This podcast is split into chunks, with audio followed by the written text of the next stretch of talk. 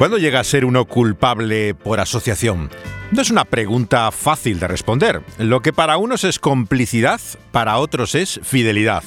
El movimiento evangélico en la Iglesia de Inglaterra, que conocemos como anglicana, responde a una experiencia personal de fe, pero también a una fidelidad a la base histórica que constituyen los 39 artículos del documento en el cual se constituye la reforma en Inglaterra que John Stott, a quien recordamos en su centenario, siempre definió como una doctrina reformada, de acuerdo al resto del protestantismo.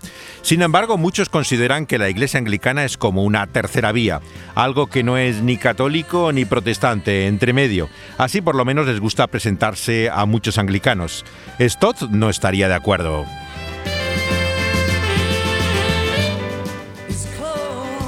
A partir del Congreso Nacional Evangélico de Kiel, que hubo en 1967, dirigentes de las llamadas iglesias libres, o sea, las no anglicanas, independientes de la Iglesia de Inglaterra, como la del doctor Martin Lloyd Jones, consideraron que había habido un cambio en el movimiento evangélico anglicano, que hizo imposible seguir colaborando con hombres como eran Packer o el propio Stott. Según ellos, la postura tradicional evangélica anglicana, que representaban predicadores como fue el primer obispo de Liverpool, por ejemplo, Ryle, un conocido evangélico, es que ellos eran siempre creían la verdadera iglesia, frente a la apostasía de aquellos que no eran realmente iglesia. Su llamado era, por lo tanto, como el de los profetas del Antiguo Testamento, al arrepentimiento y a la conversión. Pero a partir de Kiel muchos creen que los evangélicos anglicanos ya son en primer lugar anglicanos y luego evangélicos.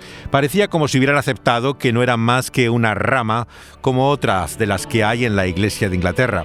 No eran ya la verdadera Iglesia, como decían sus antepasados. Antes eran primero evangélicos y luego anglicanos, pero habían parecido convertirse en lo contrario, primero anglicanos y luego evangélicos. Stott obviamente no aceptaba que hubiera cambiado su postura, que consideraba siendo la evangélica clásica en la Iglesia de Inglaterra.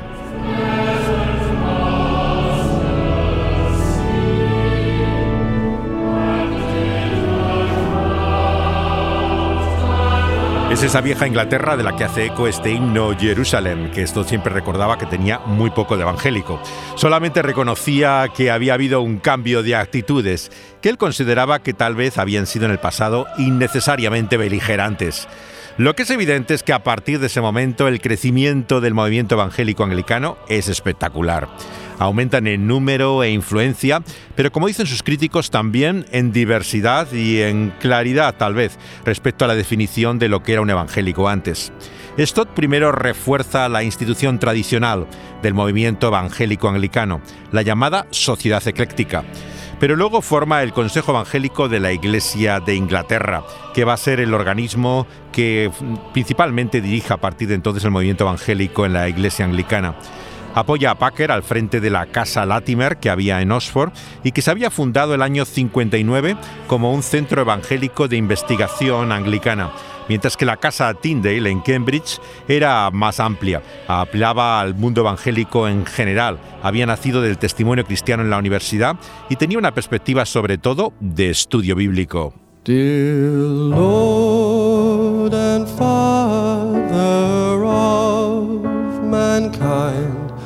Forgive our foolish ways. Reclothe us in our rightful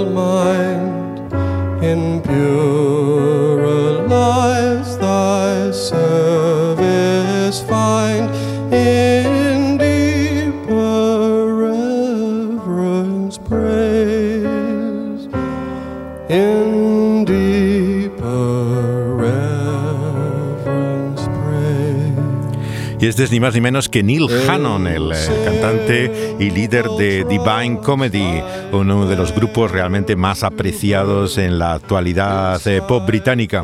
Muchos eh, tal vez desconocen que él es hijo de un pastor anglicano. No es un pastor cualquiera, fue obispo ni más ni menos que de la Iglesia de Irlanda. La Iglesia de Inglaterra en Irlanda recibe ese nombre. Era Brian Hannon, eh, que murió ya a los 85 años después de haber sido obispo por lo tanto anglicano en Irlanda, en cuya fe también eh, creció Neil Hannon, el líder de Divine Comedy, que canta este popular y conocido conocido himno eh, todavía muy apreciado por los cristianos de, habla inglesa.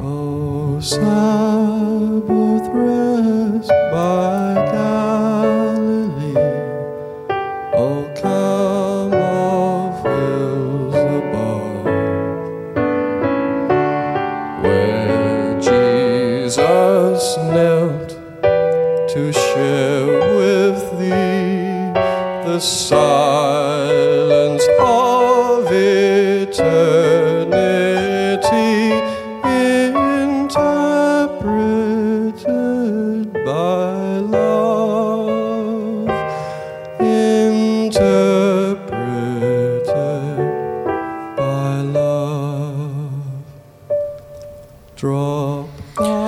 dirige así al Dios y Padre de toda la humanidad en su revelación que interpreta por el amor. Obviamente eh, la educación de Hannon y eh, la doctrina de su padre como obispo anglicano no era la evangélica, pero eh, sin embargo tiene eco todavía en himnos como este que graba en uno de sus discos con Divine Comedy.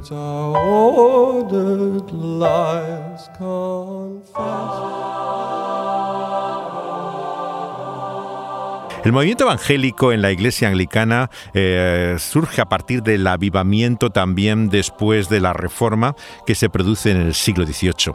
De él nacerá otra denominación, que es el metodismo. Su intención no era dejar de ser anglicanos. Hombres como Wesley, que era su más conocido eh, dirigente, siguieron fieles al anglicanismo, que rechazó eh, también lo que fue el despertar espiritual que traían estos predicadores que no tuvieron más remedio que salir de la Iglesia de Inglaterra. Eh, según la visión episcopal del anglicanismo no evangélico, la ordenación, por lo tanto, de los metodistas no era, no era válida para ellos. Ellos aceptaban solamente el ministerio ordenado por obispos anglicanos, que eran los que podían administrar los sacramentos. Sin embargo, el movimiento ecuménico de mediados del siglo pasado fue acercando tanto a anglicanos como metodistas, tanto que se formó una comisión para la unidad de las dos denominaciones. El representante evangélico en ella era Packer, que estaba en contra de la unión, porque había tan poca influencia evangélica en el metodismo que lo que temía es que la que estaba creciendo en, el mundo anglicano fuera de esta forma eh, disminuida por la eh, incorporación de los metodistas. El problema comienza poco después de salir Stott de Ridley, donde estaba entonces eh, estudiando justamente antes de entrar en el pastorado.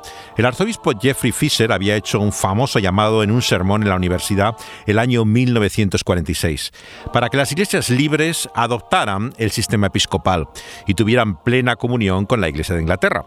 A partir de la formación de la Iglesia Unida del sur de la India, empieza a haber grandes expectativas en círculos ecuménicos de la fusión de iglesias. Se establecen conversaciones oficiales, se explora la posibilidad de una unidad orgánica, pero el problema para Stott y Packer no era solamente la escasa influencia evangélica que había en el metodismo, sino la manera en que se iba a reconocer su ministerio. Lo que iban a hacer era un culto de reconciliación, que lo que iba a consistir era en conceder la ordenación por la imposición de manos episcopal a ministros metodistas. Esto les parecía literalmente una superstición. Para Stott requerir esa especie de ordenación de manos episcopales para que diera validez por el episcopado a los metodistas le- les parecía algo totalmente ajeno al sentido evangélico de ministerio. Los sacramentos y la salvación vemos eh, que ellos dicen es un mito eclesiástico que dependan de la ordenación de la imposición de manos para tener valor bíblicamente. Para Packer, el episcopado histórico carece de todo fundamento en el Nuevo Testamento. Por lo tanto, su informe dice que el ministerio episcopal tiene valor como signo de unidad, de continuidad, de autoridad de la Iglesia de Cristo, pero ningún requerimiento fuera de la Escritura puede servir para rechazar, tener plena comunión en la mesa del Señor con aquellos que creen y anuncian un mismo evangelio. Esto le pareció a Packer sectario y equivocado.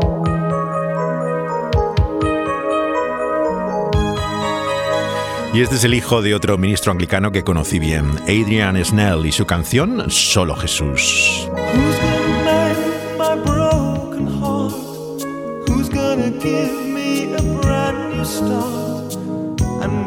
rocky road is tough. Whose love's gonna be enough? Who's gonna turn my night to day? Who is the star that lights my way? Who understands just how I feel? Fills my heart.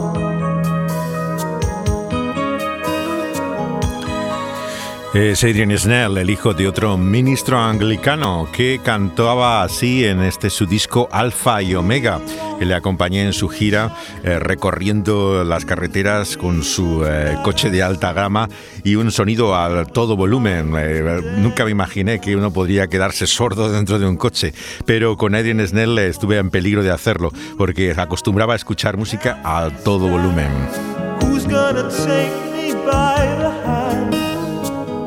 I feel a whole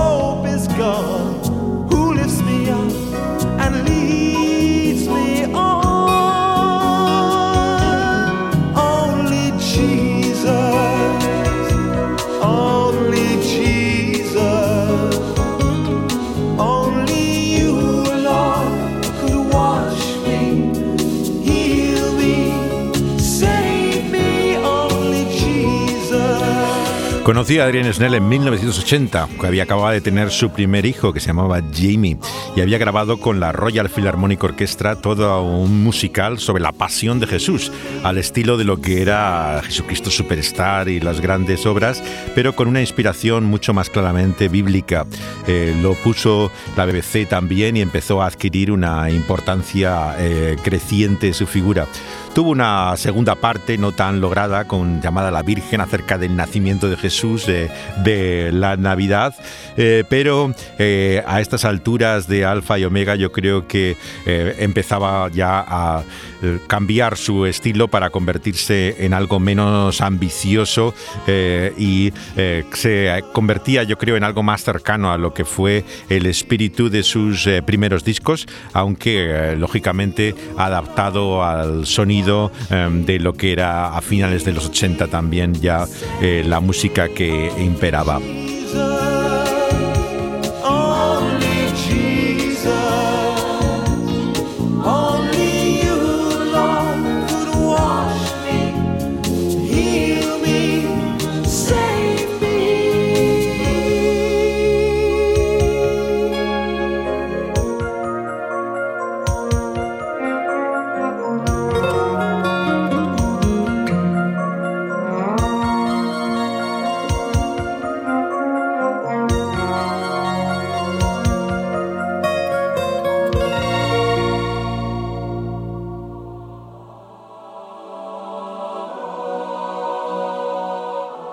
Surgía así también la oposición dentro del propio sector evangélico. Los evangélicos se oponían entre sí al intento de unidad, por un lado entre metodistas y anglicanos, pero otros querían hacer eh, que su identidad en el mundo anglicano fuera más reconocida y aceptable. El problema es que para lograrlo hacen una alianza que muchos consideran poco santa. Son con los anglos-católicos, que eran tradicionalmente enemigos del movimiento evangélico, y se oponían a esa unidad por razones sacramentalistas, muy distintas a los evangélicos. Este tipo de táctica lleva incluso a los evangélicos a recurrir a una votación del Parlamento inglés para oponerse al intento de reforma del libro de oración común, que era el texto, digamos, eh, eh, autoritativo para la liturgia anglicana, el año 1962, que habían hecho los arzobispos Michael Ramsey y Donald Cogan, y Stott escribe eh, varios artículos en el periódico anglicano Church Times, oponiéndose a la revisión y apelando a la autoridad del Parlamento incluso para que no lo cambiaran. En el texto recuerda cómo ocurrió en el caso de las vestimentas, que la Iglesia de Inglaterra no podía imponer la obligación de ellas, y al oponerse el 40% de la Cámara, que representaba a los laicos, no tuvo la aprobación del Parlamento y finalmente no pudieron cambiarlo. No es extraño que el arzobispo Ramsey viera a partir de entonces a Stott Como un enemigo. De hecho, hoy se sabe que fue él quien se opuso a que nunca fuera obispo durante su vida. Su animadversión se debe también a que fue Ramsey quien le pidió que participara de un grupo que bajo la dirección del obispo de Londres el año 66 iba a estudiar la posibilidad de acuerdo respecto a la comunión de los enfermos y la reserva de elementos consagrados para ello, decía literalmente la propuesta. Ramsey era de origen anglo-católico y lo que quería era conservar los elementos consagrados, o sea, el pan y el vino, que eran objeto de adoración, claro, y lo son todavía en el mundo católico. La estrategia de Ramsey era unir la extensión de esa comunión a enfermos, manteniendo una especie de estado especial para los elementos de la comunión, y Stott se opuso a ello radicalmente. Curiosamente, los dos temas a los que se enfrenta Stott entonces, los evangélicos anglicanos tal vez hoy no tendrían tanta dificultad como entonces pero en aquella época eh, todavía había una identidad tan fuerte en el mundo evangélico que se oponía tanto a las vestimentas como a la comunión de los enfermos como algo que era prácticamente para ellos supersticioso.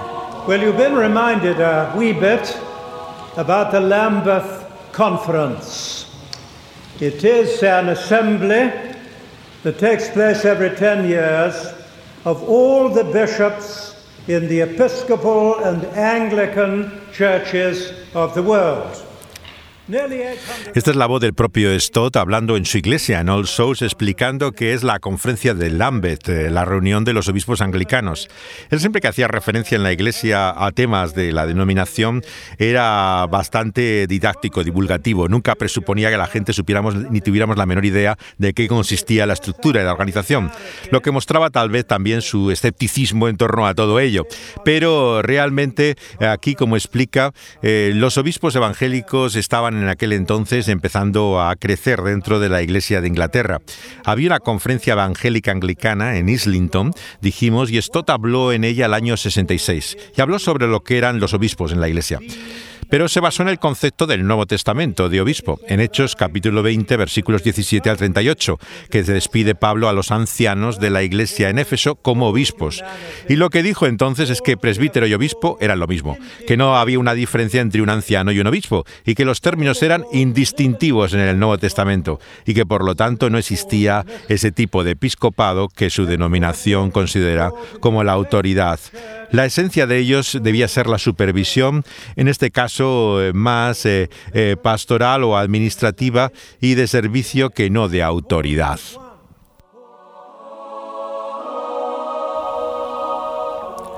Esto tenía entonces 44 años. Había sido ordenado hacia 20 y llevaba 15 como rector de su iglesia de All Souls. Era soltero, pero no sería el primer obispo que no había sido estado casado. Como Ramsey reconocía que había sido brillante en los estudios en Cambridge, sus propios enemigos reconocían que tenía realmente eh, mucho respeto por la Casa Real mismo, eh, que le había hecho capellán de la reina. Era lingüista, conocido por su afición a las aves como naturalista, dedicado al ministerio en la gran ciudad y con mucha experiencia en todo el mundo, pero nunca fue propuesto en toda su vida como obispo anglicano. El especialista de la BBC en temas eclesiásticos, Michael Sagwart, dice que tuvo una conversación en un coche el año 69 con el arzobispo, eh, la cabeza de la iglesia anglicana, Ramsey, y le preguntó por qué no era obispo Stott. Ese se quejaba de que ningún obispo evangélico era coherente con su posición, y Sagwart le pregunta, bueno, ¿y Stott? Eh, él no puede ser más coherente. El arzobispo exclamó, bueno, yo encuentro a ese hombre intransigente. Esa era la opinión que había en la jerarquía anglicana sobre Stott. El periodista le recordó que se acababa de quejar de que le faltaban convicciones. No parecía coherente con el hecho de que no quisiera a Stott por intransigente, si lo que buscaba era convicciones en los obispos evangélicos. Según Stott, las simpatías de Ramsey estaban en la llamada Iglesia Alta, por lo que aunque los evangélicos tuvieran su parte en la Iglesia, no consideraba que tuvieran cualidades para ser obispos. Cuando se propuso para la reina el nombre de Maurice Booth para una lista de posibles obispos, de Norwich, Ramsey dijo que su majestad no había oído nunca que era un evangélico eh, como obispo, así que la verdad es que era difícil imaginarle eh, nunca como obispo. Le propusieron varias veces, pero en Australia, nunca en Gran Bretaña, donde ha habido siempre un episcopado evangélico, en Sydney incluso, eh, de teología fuertemente reformada, pero él nunca aceptó ser obispo. Un obispo anglicano tiene que mostrar simpatía con todos, y si Stott hubiera aceptado eso, hubiera comprometido la libertad de sus opiniones. No hay de que habría sido juzgado aún más duramente por sus enemigos y como alguien que traicionara incluso la posición evangélica tradicional. Al no ser obispo, lo que era era independiente. Podía ser reconocido además por cualquier iglesia. No tenía este carácter sectario que muchas veces tienen los líderes de las denominaciones. Y si hubiera salido de la iglesia anglicana, como hizo Packer al final de su vida, pues no sabemos si se hubiera producido esa unión con la que soñaba Lloyd Jones. Lo que está claro es que la ruptura entre ambos dividió también a la alianza evangélica y las iglesias libres y la anglicana cada vez siguieron un camino más alejado la una de la otra, aunque hubiera movimiento evangélico dentro de ambas.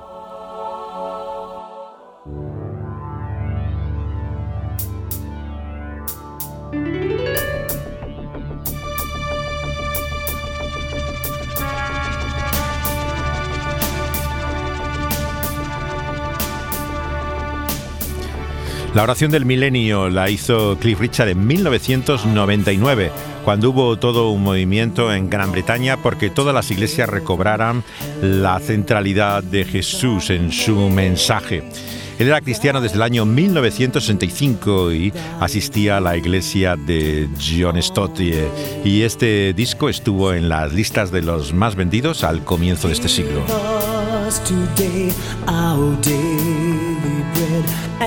Forgive our sins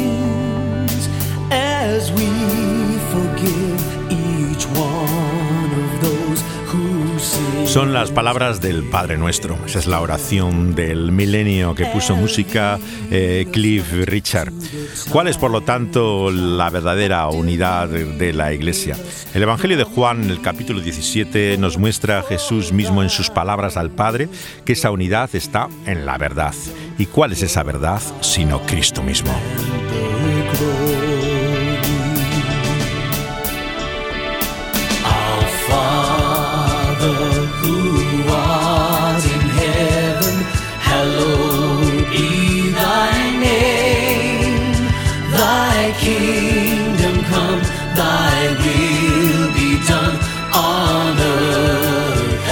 Cuando le preguntaban a Stott eh, qué es lo que era él en primer lugar, si cristiano, si evangélico, protestante, eh, si era anglicano, reformado, qué era, él siempre dice que se consideraba cristiano en el sentido histórico de la palabra.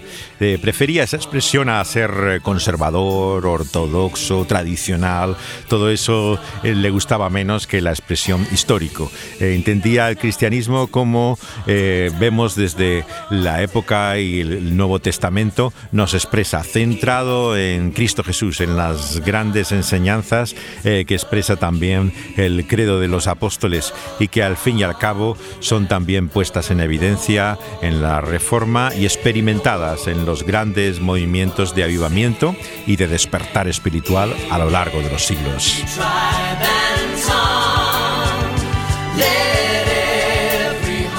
Seguiremos hablando de Stott, en este caso también de su relación eh, con la Alianza Evangélica y la división que se produjo con el doctor Lloyd Jones y eh, cómo eh, empieza a entenderse la identidad evangélica de forma diferente a partir de esos años 60.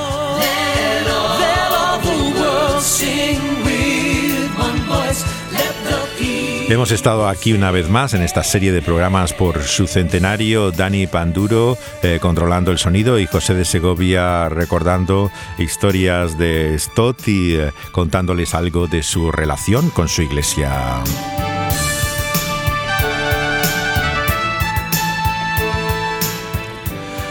Todos estos programas los pueden volver a escuchar en las plataformas donde son subidos en forma de podcast después de su emisión en Radio Dynamis. Eh, están en tanto en la plataforma que tiene Dynamis de SoundCloud con un excelente sonido, como también en Evox donde pueden encontrar también eh, todos los eh, programas dentro también de la sección de la emisora. En Spotify están también los últimos programas siempre subidos y pueden volver así a escuchar eh, cualquiera de los episodios anteriores.